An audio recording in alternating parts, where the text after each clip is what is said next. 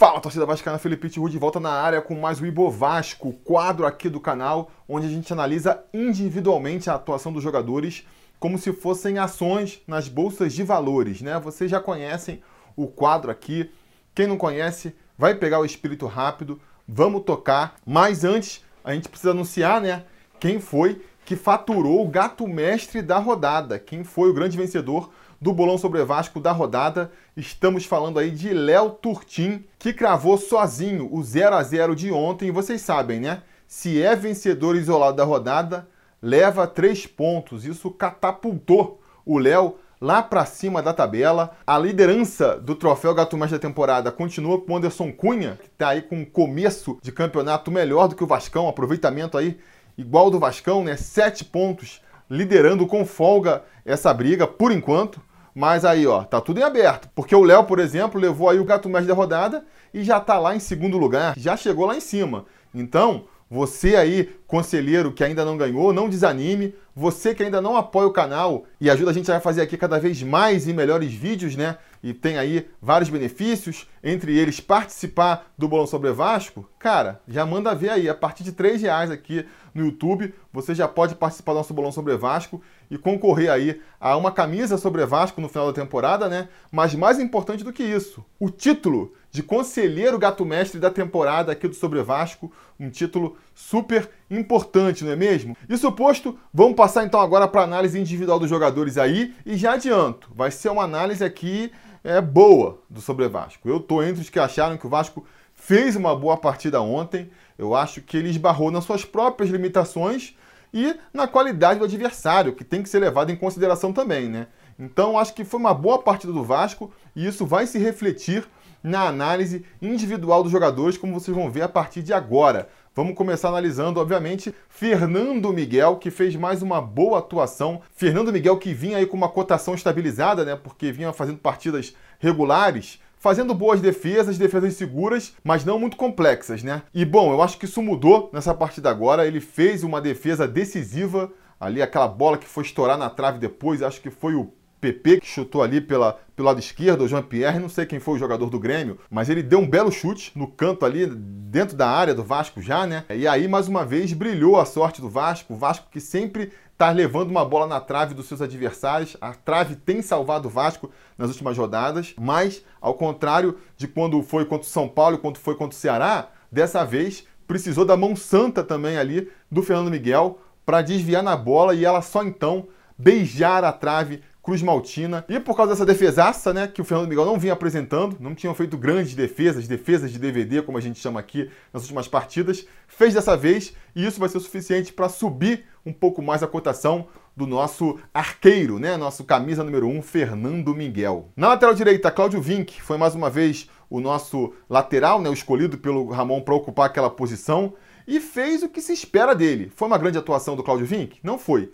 Mas é, fez o que se espera dele. A gente já tinha comentado contra o Ceará que a expectativa em torno do Claudio Vinck é ser ali um, um bom zagueiro pelo lado direito, né, um cara que consegue é, defender bem o setor, mas capenga no apoio, né? Sobe pouco e quando sobe não faz grande coisa. Foi assim contra o Ceará, foi novamente assim contra o Grêmio. Sendo que o ataque do Grêmio, principalmente ali pela esquerda, né, é muito mais efetivo que o ataque do Ceará e ainda assim o Claudio Vinck conseguiu segurar bem as pontas.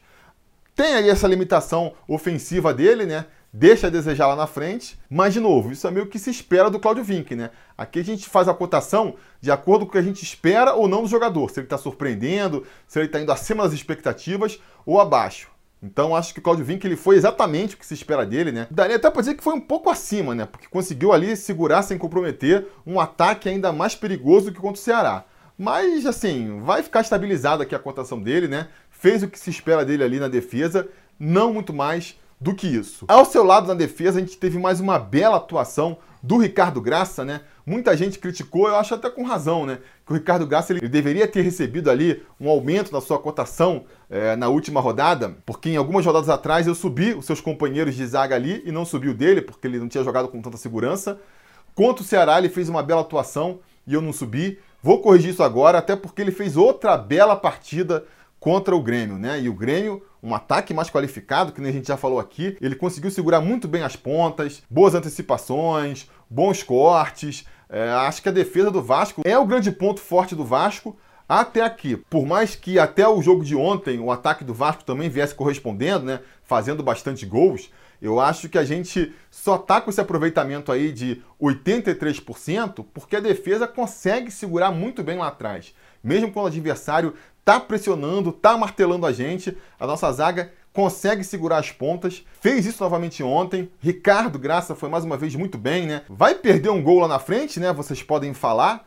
Mas, pô, zagueiro fazendo gol é bom? Claro, qualquer jogador que faça gol a gente vai gostar. Mas não é a função primordial do zagueiro, né? A gente não quer um zagueiro que faça gol. A gente quer um zagueiro que evite gol. E isso o Ricardo Graça fez muito bem, né? Teve um lance ali também que eu não gostei do pênalti, que na verdade é, não foi pênalti, porque ele tinha sido empurrado, foi uma falta nele, mas ele já estava abrindo a bola ali, a bola bateu na mão dele, e, ele faz muito isso, o Ricardo Graça, né? Acho que ele abre muito as mãos ali dentro da área, é sempre um risco que se corre quando se faz isso.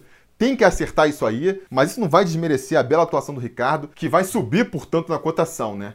Vai aí para 600 pontos na cotação do Ibovasco. Ao seu lado, o Leandro Castão, capitão e líder da equipe, fez mais uma bela atuação também, tanto na bola, né, fazendo seus cortes, suas antecipações, quanto no papel de liderança mesmo, cobrando o juiz lá, cobrando os companheiros. Mais uma bela atuação, eu vou subir a cotação dele também. Ele já estava com 600 pontos, vai para 650 pontos agora, porque, cara, está sendo aí uma das peças fundamentais do time nesse início de campeonato. Finalmente, fechando a linha defensiva, a gente tem o Henrique, cada vez mais terceiro zagueiro do que lateral, né? Fica preso lá atrás, fica segurando a bronca aí do ataque adversário e tem feito muito bem esse papel. Faz parte aí da linha defensiva que tem sido, insisto, o destaque do Vasco no campeonato. Ontem, entretanto, é, ficou um pouco abaixo ali dos seus companheiros. Eu acho que realmente ali o Leandro Castan e o Ricardo Graça que seguraram a maior parte da bronca. Então, a gente vai deixar o Henrique aí com a sua cotação estabilizada. Mantém aí os seus 600 pontos, o que não tá mal pro Henrique, né? No meio, a gente teve ali uma modificação no time, né? O time veio mais fechado e veio com o Bruno Gomes pela primeira vez titular. E mais uma vez, eu acho que o Bruno Gomes não decepcionou. Fez o que se espera dele ali, né? Um combate mais agressivo no meu campo, uma marcação mais fechada e com a bola nos pés conseguiu se sair bem também. Eu acho que vi muita reclamação de erro de passe do meio campo de maneira geral, né? Mas cara, vou bater na tecla de novo. A gente enfrentou um time muito qualificado, um time que está acostumado a marcar a saída do adversário. Eles têm o esquema deles já azeitado, vem de tempo aí, né? O Renato é o técnico mais longevo na Série A hoje em dia, então é um time que já está com seu esquema tático bem azeitadinho. E a gente teve essa dificuldade, mais uma vez. É até uma coisa que o Vasco tem que ajustar. Essa saída de bola aí, né? Mas se a gente teve dificuldade contra o Ceará, contra o São Paulo, que estão em momentos piores, o que dirá contra o Grêmio, né? E a gente deu sorte. Se não tivesse ali o Bruno Gomes, se fosse Andrei como primeiro volante e o Felipe Bastos como segundo, acho que teríamos sofrido mais. Então, vou deixar uma cotação estabilizada para o Bruno Gomes aí. Acho que ele fez uma boa atuação, fez o que se espera dele. Vai seguir com seus 550 pontos. Mais um pouco à frente, jogando como segundo homem, a gente tinha até dúvida se ele ia jogar mais como terceiro como segundo. E pelo que eu vi no jogo, ele foi um segundo homem de meio campo mesmo, o Andrei, né? Cara, acho que ele fez mais uma boa atuação. Vi muita gente criticando ele, que ele errou muito passe, que ele estava perdido. Eu acho que não, cara. Eu acho que. Vou, vou de novo na tecla. A gente encontrou um adversário mais difícil. O Andrei, jogando um pouco mais à frente, é normal que tenha mais dificuldade também, né? Porque quando você é o primeiro homem, você tá saindo com a bola lá de trás, lá dos zagueiros, quem é que vai vir te marcar? Vai ser um atacante, vai ser um meio atacante. Jogadores que, naturalmente, não são excelentes marcadores. Quando você avança um pouco mais no campo, aí já é um volante que vai dar o combate em você, a qualidade da marcação já sobe, naturalmente. Você já está enfrentando um time mais qualificado. Então isso também vai complicar um pouco mais a sua vida, né? Então é natural que você tenha mais dificuldade. E o Andrei também vai ter que se readaptar aquela posição ali. Mas apesar de tudo isso, eu acho que ele foi bem, né? Se você for analisar nossos volantes ali, que tinham mais a responsabilidade de sair para o jogo, ele foi quem teve o maior índice de acerto nos passes, 83% de acerto. Para mim, ainda é o melhor volante do nosso elenco ali, de quem realmente a gente pode esperar alguma coisa, né? E talvez daí venha a frustração de muitos torcedores, né? Justamente por ser o jogador de quem mais se espera, se ele não consegue entregar a torcida fica frustrada. Eu manteria a cotação dele até, tava na dúvida, né? Passei o jogo assim na dúvida. Será que eu mantenho a cotação dele? Será que eu abaixo um pouco? Acabei baixando, acabei decidindo baixar a cotação dele por aquele lance lá no final da partida que quem assistiu o jogo vai lembrar.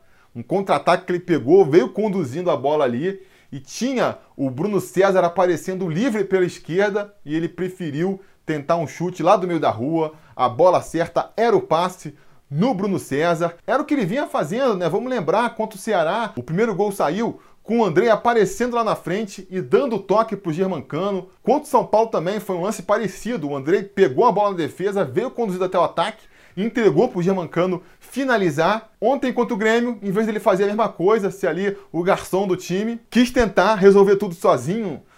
Muito porque não era o Germancano, né? Talvez se fosse o Germancano entrando livre pela esquerda ali, a confiança no nosso artilheiro teria feito o Andrei tocar a bola. Bruno César, pelo visto, não está com a mesma moral, ele preferiu concluir sozinho, mas fez a decisão errada, né? Fez a decisão errada. Ao contrário do que ele vinha fazendo, né? que é no momento decisivo ali, tomar a decisão certa e ajudar a fazer o gol do Vasco, dessa vez ele falhou, tomou a decisão errada e por isso vai perder uns pontinhos aqui no nosso Ibo Vasco. Tava com 600 pontos, né? Vai para 550 pontos. Do seu lado ali, jogando mais como terceiro homem de meio campo, né? Sem tantas obrigações defensivas, teve o Felipe Bastos, que fez uma atuação bem ruim, como a gente já esperava né? Ele vai até ficar estabilizado aqui no Ibovasco, já adianto, porque ele fez o que a gente esperava que ele fosse fazer. Muita gente ficou chateada comigo no Preleção sobre Vasco, quando eu falei que eu, se fosse o Ramon, barraria o Felipe Bastos, porque eu acho que ele não tem condições de ser um bom meio-campista pro Vasco, né? E aí muita gente criticou: pô, como assim? O cara é artilheiro da equipe, o cara tá com o pé calibrado, você tá maluco de barrar o Felipe Bastos.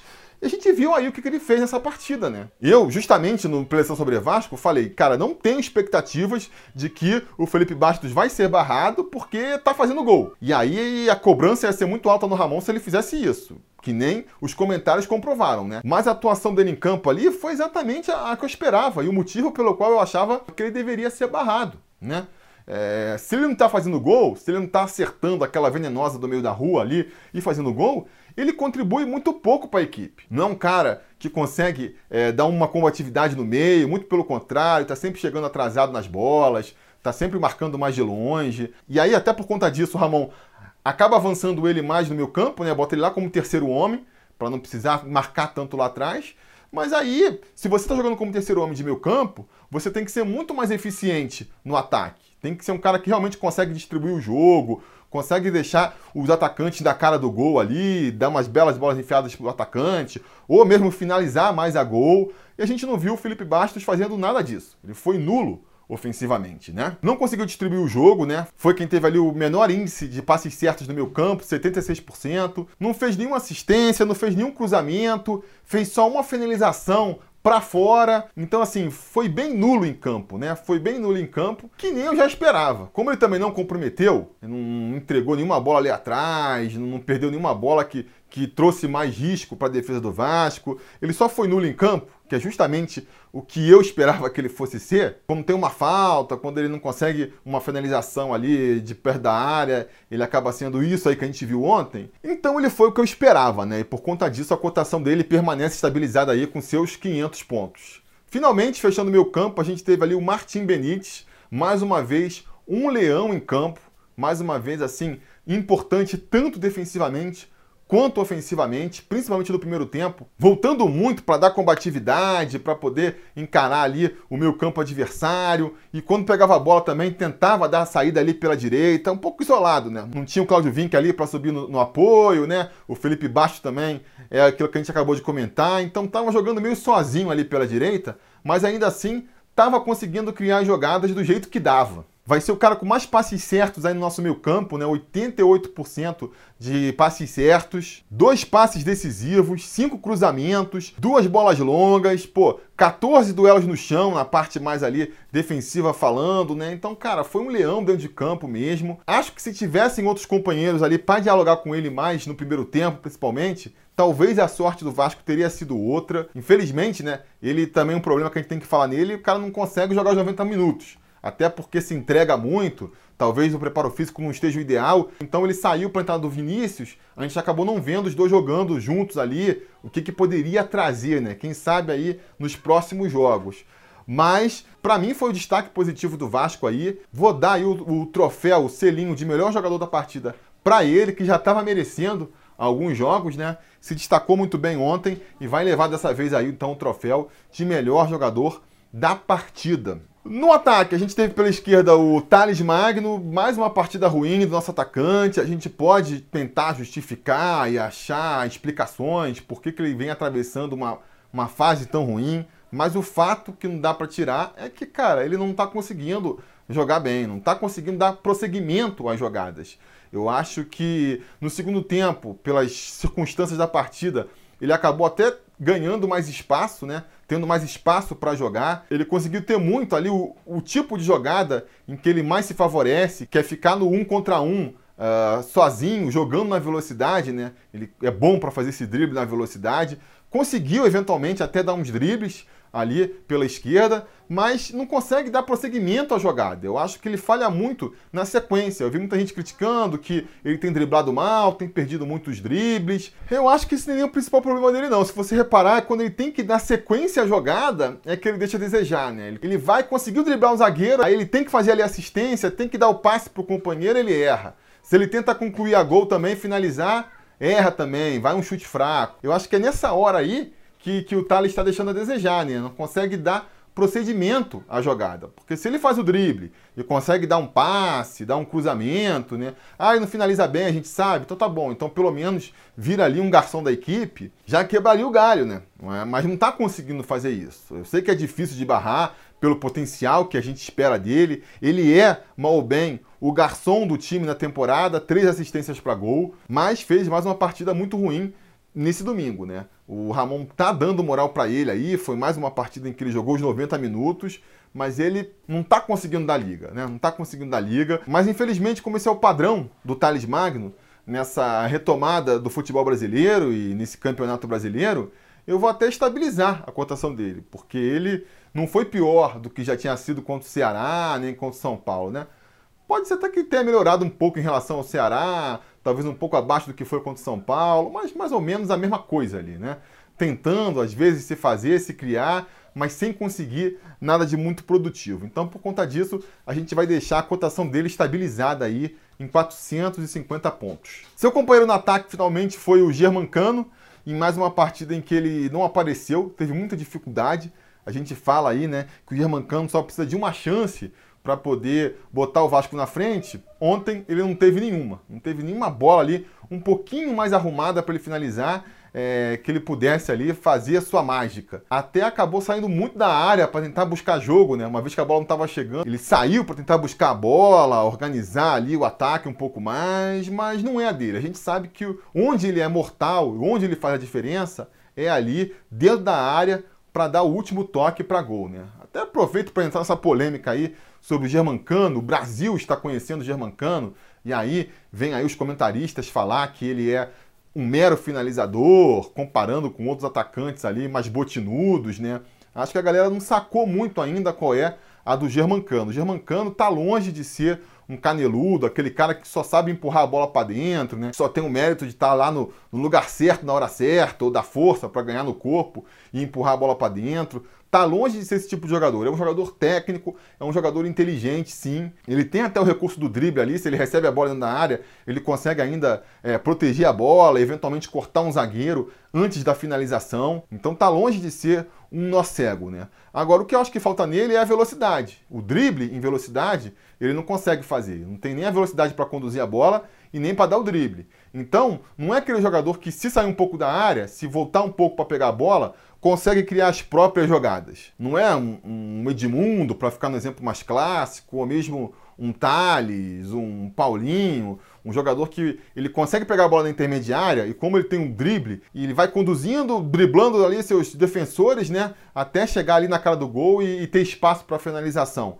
Ele não é esse tipo de jogador. Então ele não consegue criar as suas próprias oportunidades. Ele precisa do time em volta dele criando, né? Ele pode até sair, ele vai conseguir distribuir o jogo, proteger a bola se for o caso, ele tem essa qualidade e essa inteligência para isso. Mas conseguir construir suas próprias chances de finalização, isso vai ser muito difícil. Então ele depende muito de um time em volta dele criando as chances para ele. E ontem a gente não teve isso. Então ele vai ficar com a cotação dele ali estabilizada em 600 pontos, né? O Germancano, para mim, é um jogador muito fácil de avaliar. Tem uns aqui que eu fico na dúvida: será que eu aumento, que eu diminuo? Qual que é a minha expectativa real em cima desse jogador? Mas com o Germancano, não. O Germancano, para mim, é o seguinte: ele só vai perder ponto aqui quando ele tiver umas duas, três chances de gol e não fizer. Porque a minha expectativa em cima dele é com duas, três chances ele consiga fazer um gol, né? É que ele tem um aproveitamento ali nas finalizações de, sei lá, 50, 33%.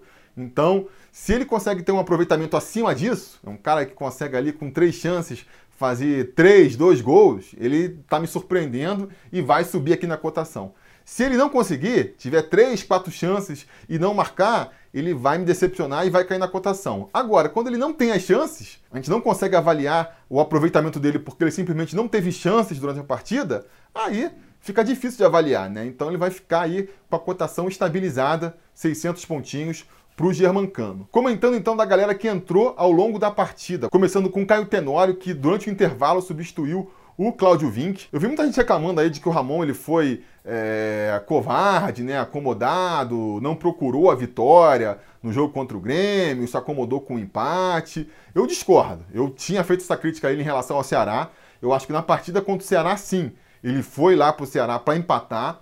Ontem contra o Grêmio, eu acho que não. Eu acho que ele tentou sim botar o time para cima, tentou buscar a vitória, não conseguiu, repito, né, esbarrou nas limitações do elenco e da qualidade do adversário, mas que ele buscou essa vitória, ele buscou. Deu para ver o time indo para cima com vários jogadores, tentando chegar no ataque, e todas as substituições dele, se você parar para analisar, foram substituições que deixaram o time mais ofensivo, fizeram o time tentar buscar mais a vitória, né? Talvez isso até explique em parte por que o Vasco conseguiu ser é, mais ofensivo e chegar com mais qualidade ao ataque no segundo tempo do que no primeiro. A começar justamente pelo Caio Tenório, que é um lateral direito aí muito mais ofensivo do que o Cláudio Vinck. Defensivamente, ele pode até não ser tão eficiente, mas ele, em compensação, apoia com muito mais qualidade do que o Cláudio Vinck, né? E eu até li hoje, inclusive, né? Ontem durante o jogo não sabia, mas li depois, de que o Cláudio Vinck teria sido substituído porque sentiu um incômodo na coxa. Então teve ali uma motivação física também pela substituição. Ainda assim, eu dou os méritos para o Ramon, porque se ele quisesse segurar o empate, se ele achasse que o empate estaria bom, ele poderia ter colocado o Miranda ali pela direita, que nem ele já fez no jogo contra o São Paulo, se não me engano. Então, assim, diante da dificuldade, da necessidade de tirar o Cláudio Vinck, ele optou por uma escolha mais ofensiva, né, que foi o Caio Tenório, e que, cara, mais uma vez, é, mostrou que ele já tinha mostrado contra o São Paulo. Eu, sinceramente, não entendi o porquê da barração é, do Tenório. Eu acho que ele é um jogador que não compromete defensivamente, não comprometeu ontem. Né? A gente não viu nenhuma grande jogada sendo criada ali nas costas ou por falhas do, do menino Tenório. E, ofensivamente, ele contribui muito mais. Ele consegue ajudar muito mais a gente lá na frente do que ajuda o Cláudio Vinck. E aí, se a gente levar em consideração que é um menino que está começando agora, né? Tem aí cinco jogos pelo time profissional, já está mostrando uma segurança, tem um potencial para evoluir muito ainda. É do Vasco, né? O Vasco tem contrato com ele ali, tem um salário mais baixo. Eu acho que, pô, o Vasco tem que investir no Caio Tenório, em vez de ficar dando oportunidade para Cláudio Vinck. Eu espero que nos próximos jogos a gente veja o Ramon dando mais chance para o Caio Tenório em detrimento do, do Cláudio Vinck, que mostrou aí o seu potencial, mostrou que pode ser útil, né? Vamos lá, o Pikachu não volta por algum motivo ou por outro, a contusão dele se agrava lá, se mostra mais complicada do que é, e aí o Caio Tenório fica suspenso, ou então também se machuca, aí nesse caso você bota ali o Claudio Vinck. Que bom que tem ali um Claudio Vinck para compor elenco e para ajudar nessas situações. Mas, pô, o reserva imediato é, do Pikachu tem que ser o Caio Tenório. Espero que se confirme daqui para frente. Vai ter uma cotação estabilizada aí, né? Porque também não fez nada demais assim, mas mostrou ali a mesma confiança e o mesmo potencial de ajuda aí que já tinha mostrado com o São Paulo e por isso vai manter aí os seus 600 pontos, né? Tá bom, né? Tá bom, Caio Tenório, 600 pontos tá bom demais. Vai manter seus 600 pontos aqui no Ibovasco. O segundo jogador que a gente vai comentar aqui é o Bruno César, que entrou no lugar do Felipe Bastos. Eu até brinquei no Twitter ontem, quando anunciaram o Bruno César, que o Ramon ele testa a nossa fé, né? O ramonismo, ele estava testando a nossa fé, botando o Bruno César no lugar do Felipe Bastos. Mas faz sentido, né? Se você parar para pensar que o Felipe Bastos estava jogando como um terceiro homem de meio campo, sem tantas obrigações defensivas, né? Tava ali numa posição que era mais para criar e distribuir o jogo. Pô, se é para fazer isso, se é essa a função do Felipe Bastos em campo, faz muito mais sentido você deixar um Bruno César fazendo isso aí, que é um cara que vai conseguir fazer uma sombra ali, uma marcação no zagueiro, se for o caso, e quando tiver a bola no pé, tem mais qualidade para conseguir distribuir o jogo, para tentar com um drible abrir uma jogada, consegue bater falta que nem Felipe Bastos também, consegue finalizar de fora da área que nem Felipe Bastos também, cobra os escanteios, faz muito mais sentido. E o time melhorou bastante ofensivamente quando o Bruno César entrou em campo, né? Foi um bônus mesmo, porque não é que nem às vezes a gente faz ali uma escolha, tipo Caio Tenório. Vou abrir mão de uma combatividade maior ali na defesa, tirando o Claudio Vinck, para poder soltar um pouco mais o time com o Caio Tenório, né? Você numa situação dessa pesa ali, né? Quanto você perde, quanto você ganha com uma substituição. Nesse caso aí, não tinha nada a perder. O que, que você perde tirando o Felipe Bastos nulo de campo? Não perde nada. E ganhou um pouco mais de ofensividade com o Bruno César, que já vinha mostrando uma certa melhora, né? Nessa retomada do futebol, ele aproveitou aí a paralisação do futebol para ficar fininho, acabou também ali acertando a, a, sua dívida, a sua situação com o Vasco, teve seu contrato prolongado, né? Então tem que ser aproveitado. Vai ficar mais dois anos no Vasco, tem que ser aproveitado de um jeito ou de outro. E tinha ido bem nos jogos treinos e tudo mais, mas ainda não tinha jogado um jogo para valer, que nem foi ontem contra o Grêmio e se mostrou muito bem, né? Mostrou que pode ser útil. Eu não tenho grandes expectativas em relação ao Bruno César, não espero que ele vá virar titular do time, vai virar um dos pontos de desequilíbrio do Vasco, mas eu espero, né? Eu tinha assim a ansiedade de que ele pelo menos pudesse ser útil para o elenco, pudesse ser um cara que eventualmente fizesse como fez ontem ali, entrar no segundo tempo e dar uma mudada no jogo, né? Não deixar o ritmo cair, de preferência até ajudar um pouco mais. E foi o que ele fez, né? E como realmente, pelo jogo de ontem pelo menos, né, a gente começa a ter a impressão de que ele vai poder pelo menos dar essa ajuda, vai ser um cara que vai poder ajudar aí é, no decorrer dos jogos, não vai ser aquela nulidade completa que foi até aqui na temporada e na temporada passada. Por conta disso, ele vai subir aqui na cotação do Ibovasco e vai para 550 pontos. Depois, a gente teve a entrada do menino Vinícius no lugar do Benítez, né? E aí, insisto, lamento que o Benítez tenha que sair, acredito que por questões físicas, né? Não consigo achar outra explicação de um dos principais jogadores do time nesse Campeonato Brasileiro não conseguir fazer um jogo inteiro que não seja motivos físicos, né? O cara não tá aguentando jogar os 90 minutos até porque se entrega demais. E aí foi uma pena porque ele saiu justamente para entrar um jogador com quem ele poderia dialogar muito. Vinícius voltou, voltou com tudo. Acho que foi o primeiro jogo dele pela Série A, né? Ele não teve chances no ano passado, entrou muito bem esse ano, começou muito bem o ano, mas ainda não tinha jogado um jogo de Série A. Tava voltando de contusão aí, tava um mês parado mais ou menos, desde aquele jogo contra o Volta Redonda que ele não atuava e já entrou mostrando que ele vai poder ajudar muito a gente nesse campeonato, né? Deu outro ânimo ali para direita, chegou a criar um, uma boa jogada ali pela direita, ele abriu, chutou, faltou um pouco de capricho na finalização, né? É um dos lances que a gente fica lamentando aí que se tivesse entrado a gente poderia estar tá saindo aí com mais uma vitória. E por conta disso, ele vai subir aqui no Ibovasco, né? Eu tava assim meio receoso. Será que o Vinícius ele vai entrar e vai corresponder ao que a torcida tá esperando dele? É menino ainda, né? Primeiro jogo na Série A, tudo isso que eu já expliquei aqui. Eu tava assim meio que receoso, tentando conter minhas expectativas, mas não. Ele foi lá e correspondeu. E por isso, na sua primeira aparição aqui no Ibovasco, já vai aparecer subindo na cotação, vai para 550 pontos. E o último jogador da noite aí, que entrou no finalzinho da partida já, Lucas Gibamar, entrou no lugar de Germancano. Foi ali o momento em que eu joguei a toalha. Eu estava ainda na expectativa de que o Vasco pudesse achar um gol, né? Até brinquei ontem no pós-jogo. Depois de algumas partidas em que o Vasco mal cria lá na frente, mas ainda assim consegue ganhar, porque precisa de uma ou duas chances para conseguir fazer o seu gol. Eu já estava na expectativa ontem também, né? Que por mais que o jogo tivesse duro, por mais que o Vasco chegasse pouco lá na frente, em uma das poucas chances que chegasse, o Vasco ia deixar o dele, muito em função da minha torcida pelo Germancano, né? E aí, quando chegou ali aos 43 do segundo tempo, sei lá, depois dos 40 do segundo tempo, e o Germancano saiu pro Ribamar entrar, aí que eu larguei de mão mesmo, e o Ribamar não me decepcionou nesse sentido, né? Não fez nada. Entrou nervoso mais uma vez, reforça também aí ah, o meu diagnóstico de que ele é um cara que precisa estar confiante, precisa estar, estar no esquema tranquilo para poder render. Porque se ele entra é, muito pressionado e muito cobrado, ele acaba mais atrapalhando do que ajudando, né? E ontem isso se mostrou. Ele, no pouco tempo que ele entrou, as jogadas que ele participou, ele só foi fazendo falta, tomou até um cartão amarelo, sabe? Confundiu ali é, vontade com, com excesso de violência e acabou de enterrar ali as esperanças que a gente tinha de fazer um gol, né? Essa parte aí, vamos falar depois do Ramon daqui a pouco. E se tivesse alguma crítica ao Ramon na partida de ontem, foi realmente insistir com o Ribamar, né? Foi confiar demais aí na mística, porque ele entrou no finalzinho e fez a diferença contra o Ceará, tentar essa jogada de novo, acho que não ia funcionar. É, então vai cair aqui a cotação do Ribamar, né? Se a gente tinha uma esperança aí que com esse time agora, né, com o clima positivo que está agora, ele pudesse ajudar um pouco mais, é, depois da partida de ontem, essa expectativa ela cai um pouco também. Por conta disso, vai cair a cotação do Ribamar. E eu vou dar para ele o selinho aí de pior jogador da partida, né? É, que nem eu falei no começo do vídeo. Eu não achei que a partida do Vasco foi ruim, nem teve nenhum jogador especificamente aí que eu fiquei especialmente irritado nessa partida e que eu falei assim, vou dar o pior jogador para esse. Acho que o time se comportou bem diante das possibilidades.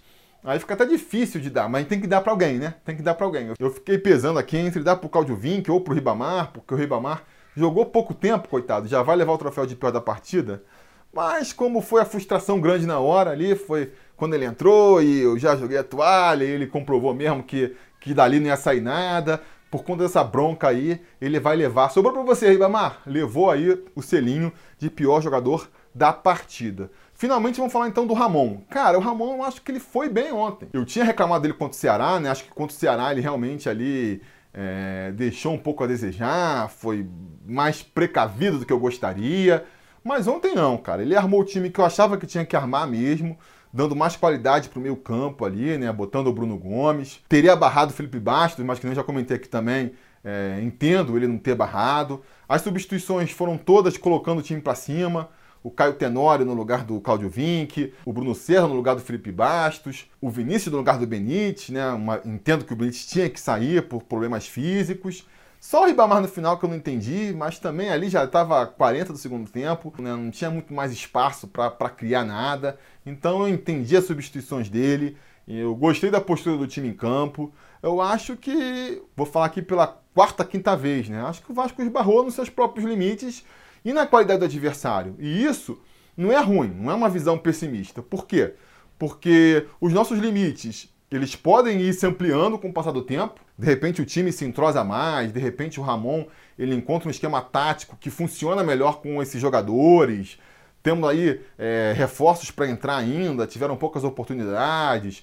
O Pikachu e o Vinícius voltando pela direita. Então, tudo isso aí pode fazer o potencial desse time crescer ainda. E os nossos adversários, daqui para frente, em sua grande maioria, tendem a ser adversários mais frágeis do que foi o Grêmio ontem. Entendeu? Então, o Vasco jogando esse mesmo futebol aí, que pode evoluir, mas mesmo que apresente esse mesmo futebol aí contra, sei lá, 80% dos times que ele vai enfrentar nessa temporada, pode ser o suficiente para vencer. E ontem poderia ter vencido também, porque a gente aqui, ó, lembrou de três lances que poderiam ter entrado e aí seria outro jogo, né? Teve o lance do Ricardo Graça que ele perdeu o gol debaixo das traves, o lance do Vinícius que ele cortou pela direita na entrada da área ali, faltou um pouco de capricho na finalização. E o lance do Andrei no final da partida, que ele poderia ter entregado a bola é, para o Bruno César e preferiu finalizar. Então, se um daqueles lances ali encaixa, já mudava o jogo, né? Já mudava o jogo. Então, acho que o Ramon tá no caminho certo, sim. Acho que os números dele mostram isso, né? Os números do Vasco no campeonato são muito bons ainda. Estamos invicto, três vitórias e um empate, são 83% de aproveitamento, é um índice excelente. O próprio índice do Ramon como técnico do Vasco aí é melhor ainda porque você ainda soma aí as duas vitórias dele no Campeonato Carioca, vai dar aí em seis jogos, cinco vitórias e um empate. E a gente não pode se desesperar e nem começar, por conta desse começo aí promissor, criar expectativas acima do que o Vasco pode entregar, né? De repente, se a gente entrar numa aí de que o Vasco vai ser campeão, vai brigar pelo título, vai ficar lá frequentando o primeiro, o segundo lugar, o campeonato inteiro, seja uma expectativa acima do que esse time pode entregar. Mas isso que ele está fazendo aí já está bem acima do que pô, a grande maioria dos vascaínos esperava antes do campeonato começar, né? Então vamos, vamos controlar essas expectativas aí. Estamos indo muito bem e temos potencial para ter um ano muito mais tranquilo e muito mais promissor do que parecia ter em certo momento da temporada. Eu vou estabilizar a cotação do Ramon aqui então, vou manter os 600 pontos para ele, porque também não surpreendeu, né? Não é que ele, pô, mais uma vez tirou um coelho da cartola, não foi isso, mas manteve o seu bom trabalho e por isso ele vai manter os seus 600 pontos, beleza? Com isso, com essa avaliação aí positiva que eu fiz do elenco do Vasco nessa partida, né? A cotação do Ibovasco aqui vai subir mais uma vez. A gente vinha aí com uma média de 553 pontos, né? Vai subir agora para 568. Então, assim, o time, pelo menos de acordo aqui com o Ibovasco, a minha avaliação segue melhorando, segue superando nossas expectativas e a gente espera que continue assim, né? Que agora contra o Goiás, depois contra o Fluminense, o time continue a, a, a corresponder, continue até superar nossas expectativas com mais vitórias e mais boas atuações. Beleza? Isso era o que eu tinha para dizer por hoje. Diga nos comentários a opinião de vocês sobre essa avaliação, o que vocês acharam de cada jogador. Vamos continuar esse debate aqui. E não se esqueçam de voltar amanhã, porque amanhã já tem preleção do jogo de quarta-feira. E caramba, que maratona está sendo esse segundo semestre do futebol brasileiro, não é mesmo? Beleza? Espero vocês lá então e a gente vai se falando. A realização desse vídeo só foi possível graças ao apoio inestimável dos conselheiros do Sobre Vasco. Ajude você também ao Sobre Vasco continuar no ar, se tornando um apoiador em apoia.se barra ou sendo um membro do canal aqui no YouTube.